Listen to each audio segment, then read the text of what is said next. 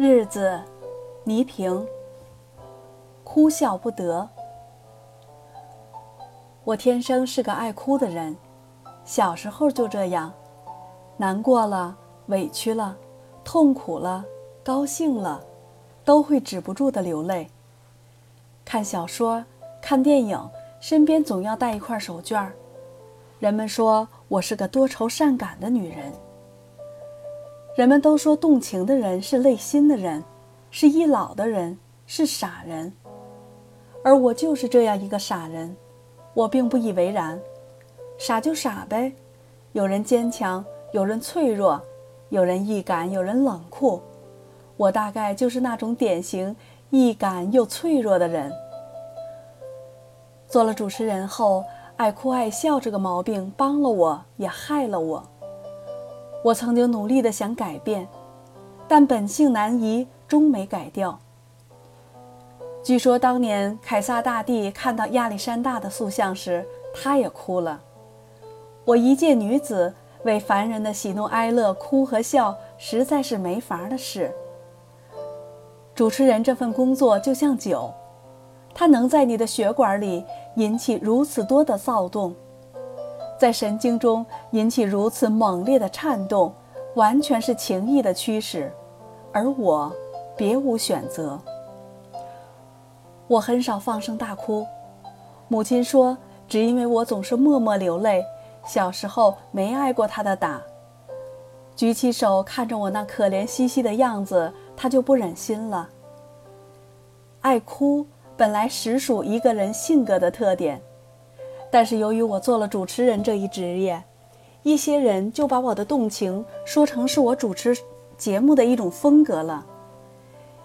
且不说没有一种宗教是没有狂热分子的，且不说月有阴晴圆缺，人有悲欢离合，人是情感的动物，就如同毛泽东主席所说：“世界上没有无缘无故的爱，也没有无缘无故的恨一样。”世界上也没有无缘无故的哭，无缘无故的笑。我的工作性质决定了我的哭笑，因为我面对的不是一堆冷冰冰的机器或矿石，是在体验人类的情感，是在经历最具有典型和特别意义的事件，是在目睹在于社会中的人们的命运，是一种生命的必须，是一种生命的必然。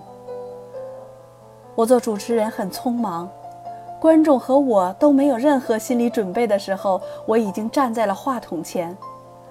我的主持风格还没来得及设计，谁也没有为我去策划和包装。我几乎是在纯自然的状态下出场的，我那种自然的笑、自然的哭，也被观众自然的肯定了。热情是以付出生命的热能为代价的。老实说，这是我的本质。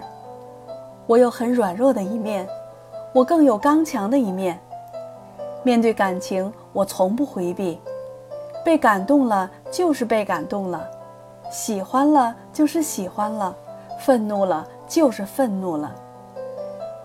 在情感面前，我绝不会虚伪，绝不会装模作样，绝不会矜持。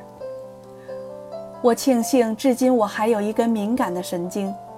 历经多少磨难，我不曾麻木；历经多少人间悲喜，我不曾冷漠。好与坏，是与非，在我眼里绝不能调和。我的正义感是天生的，我的同情心极强，这也是天生的。尤其甚至是要命的。然而。这对于一个职业主持人来说，又是不可缺少的，甚至是尤为重要的。我告诫自己，千万别把最好的东西丢掉了。可我又能告诉谁，我为此所付出的？在电视台做主持人这七年，是我生命中最有意义的七年。七年中，我所经历过的人和事，苦和甜。是许多人一辈子也难以尝到的。或许，这也就是我们这个职业的魅力所在。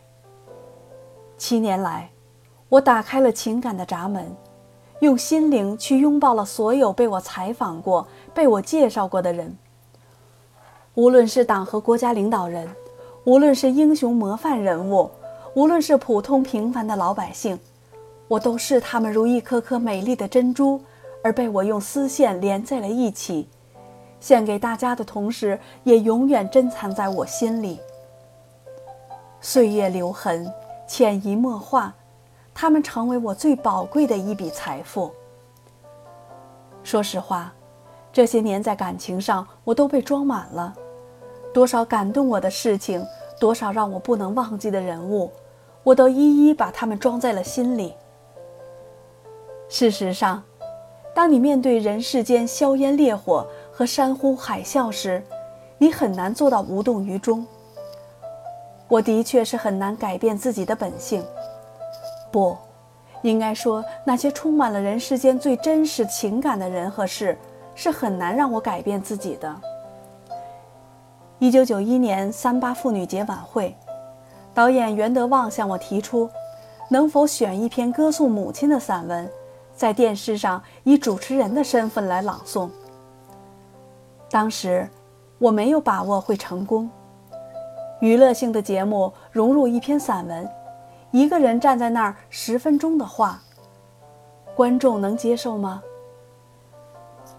袁导说：“那要看你说什么样的话，怎么说。”我动心了，在众多的散文中，我选择了两篇，一篇是梁晓声的母亲，另一篇是肖复兴的继母。这两篇都是让我边看边流泪的凄美散文。我为文中的母亲流泪，也为写文的儿子那份良知流泪。最终，我选了肖复兴的继母。也许是为继母在我们这个传统观念中从来都受到那种不公正的待遇而愤愤不平吧。我想为继母讴歌一曲。三月八日，直播那天，我站在了舞台中央。周围的光渐渐淡了，只留下一束很弱的橘黄色的灯，打在我那苍白的脸上。我像讲述一件普通故事一样，开始了我的朗诵。台下安静的，都能听到我的呼吸声。当我说到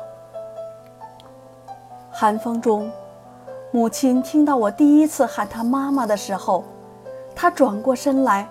不相信地看着我时，我哽咽了，泪水模糊了我的视线。这是我第一次在观众面前流泪。我深知，最后打动观众的不是我的朗诵，而是这篇散文，是艺术本身，是那位美伟大的继母。而我，不过是其中一位被感动者。我从来没有想要去感染观众，更不敢喧宾夺主。我只是把我对这位继母的尊敬之情和对萧复兴同志的敬佩之心表达出来。说实话，准备的过程我并没有在语言的技巧上下功夫，更多的时间是去生活中采访。我先后与六位继母交谈，去感受他们的心灵，所以。当我站在舞台上朗诵的时候，我脑子里已没有了观众，有的只是我所理解的那些母亲，那些儿女。仅此一事，观众来信就有上千封之多。其实，人们善良的心灵是多么容易沟通啊！其中有多少为继母做着儿女的人来信向我诉说他们心中的痛苦？表达他们向继母忏悔的心灵。又有多少身为继母的人在信中诉说他们的苦衷与艰辛？这就是文艺作品的力量，这就是我们这个职业的魅力。